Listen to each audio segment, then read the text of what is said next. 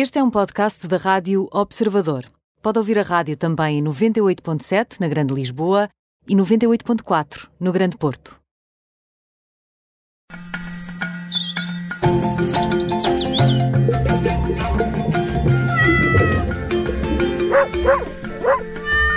À sexta-feira conversamos com o médico veterinário Nuno Paixão. Olá, Nuno, bem-vindo. Olá, boa noite. Olá, Nuno. Hoje vamos falar do papel eh, dos animais, neste caso nos, eh, dos cães. Eh, numa das notícias da semana, uma criança de dois anos e meio, Noah, esteve desaparecido durante mais de 30 horas em Proença Velha e uh, os animais tiveram aqui também um papel determinante uh, nas, nas buscas uh, por este menino que acabou depois por, felizmente, por aparecer. Portanto, Nuno, sei que queres falar sobre o papel que os cães tiveram também neste, neste processo e que têm habitualmente em casos semelhantes. Sim. Uh, é, é, é, é, impressionante como. Uh, só para a, gente, para a gente ter assim uma ideia. Normalmente os humanos têm no, no cérebro aquela parte que serve para, para o nosso olfato. De uma forma geral, essa superfície tem 5 centímetros quadrados, basicamente. Os nossos cães conseguem atingir até 150 centímetros quadrados de superfície para dedicada ao olfato. Isto quer dizer o quê? Quer dizer que eles conseguem identificar cheiros a 100 milhões de vezes mais baixos do que nós. Ou seja, eu, nem, eu, eu, não tenho imaginação sequer para conseguir perceber o que é isto em números, não é? Só sei que são, são números muito grandes. Uh, e, e, por muita tentativa, porque já houve de fazerem narizes eletrónicos, ou seja, robôs que tenham narizes que consigam detectar odores, nunca se conseguiu fazer uh, à semelhança e à eficácia dos nossos cães. Ou seja, nenhum engenho criado por humanos consegue hum, ser superior àquilo que foi criado pela natureza? Não, neste momento até neste momento não.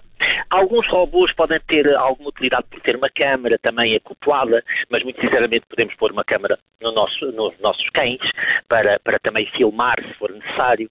Uh, às vezes por entrar em, em certos túneizinhos, buraquinhos mais difíceis, ok, o robô tem essa vantagem, uh, apesar de ficar preso também com muita facilidade lá dentro.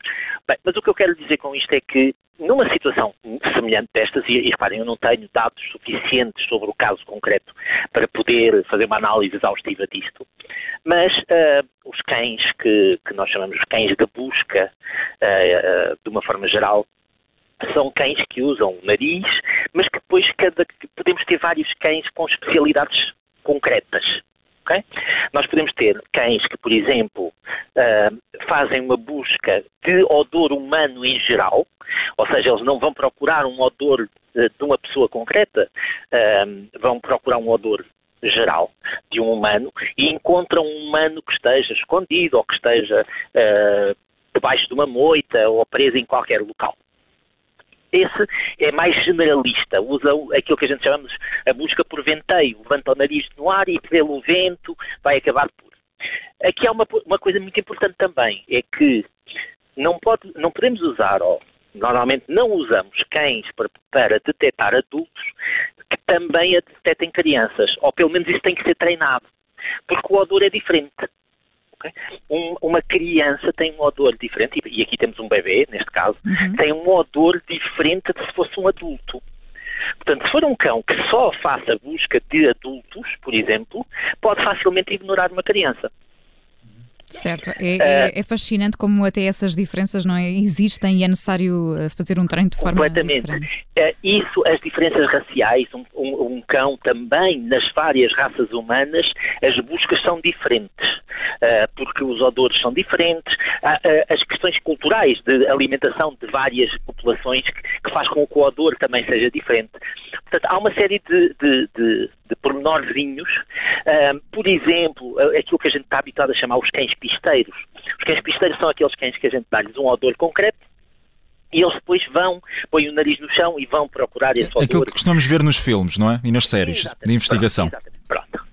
Uh, isso, isso é outro trabalho. E muitas das vezes tem que ser a combinação de vários cães a trabalhar no mesmo, no mesmo local, no mesmo cenário, uh, para ter os melhores resultados possíveis. Por exemplo, aqui neste caso a gente sabia quem é que andava à procura. Então nós poderíamos usar um odor concreto para que um, um cão pisteiro pusesse o, o, o focinho no chão e fosse procurar o trajeto de, de, de Noah neste caso.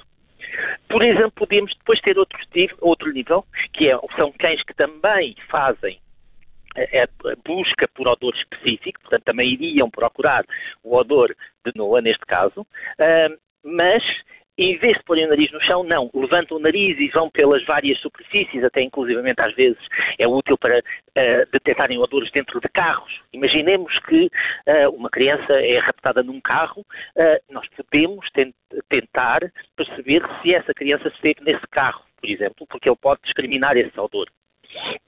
Ou seja, nós hoje em dia temos uma capacidade, uma inteligência canina tão grande.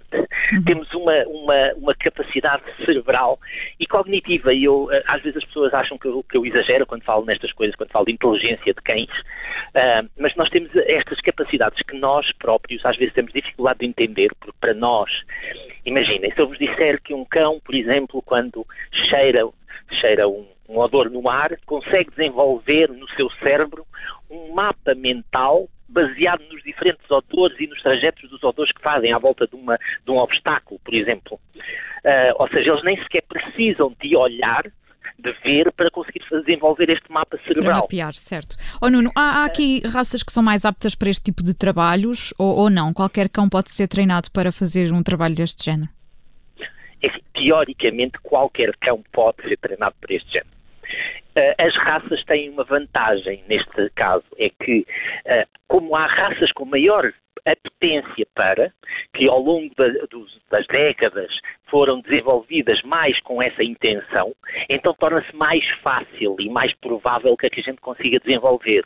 Por isso, tradicionalmente, o, o, os cães polícia, não é? Como a gente, os rexes e os maxes desta vida, é o pastor, o pastor alemão, alemão uhum. os malinois, que são os pastores, é uma variedade dos pastores belgas, ah, por exemplo, os labradores para, para odores são ótimos, mas os cockers também.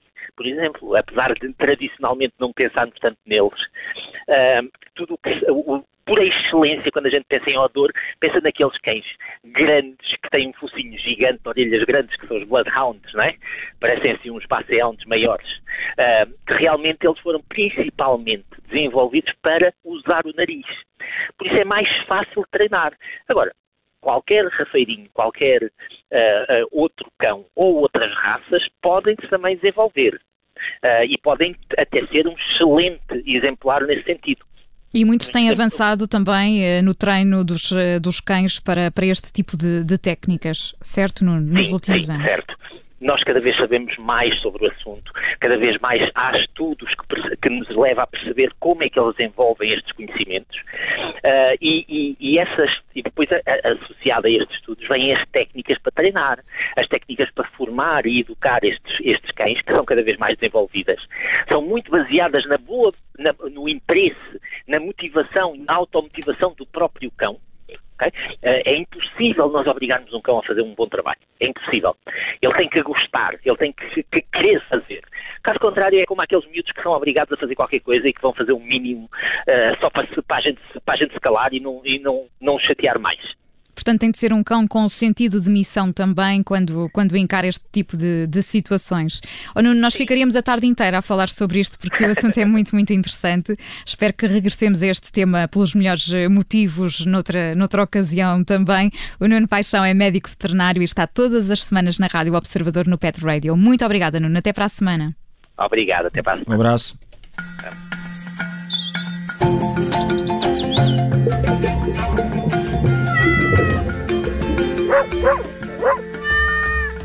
Rádio Observador.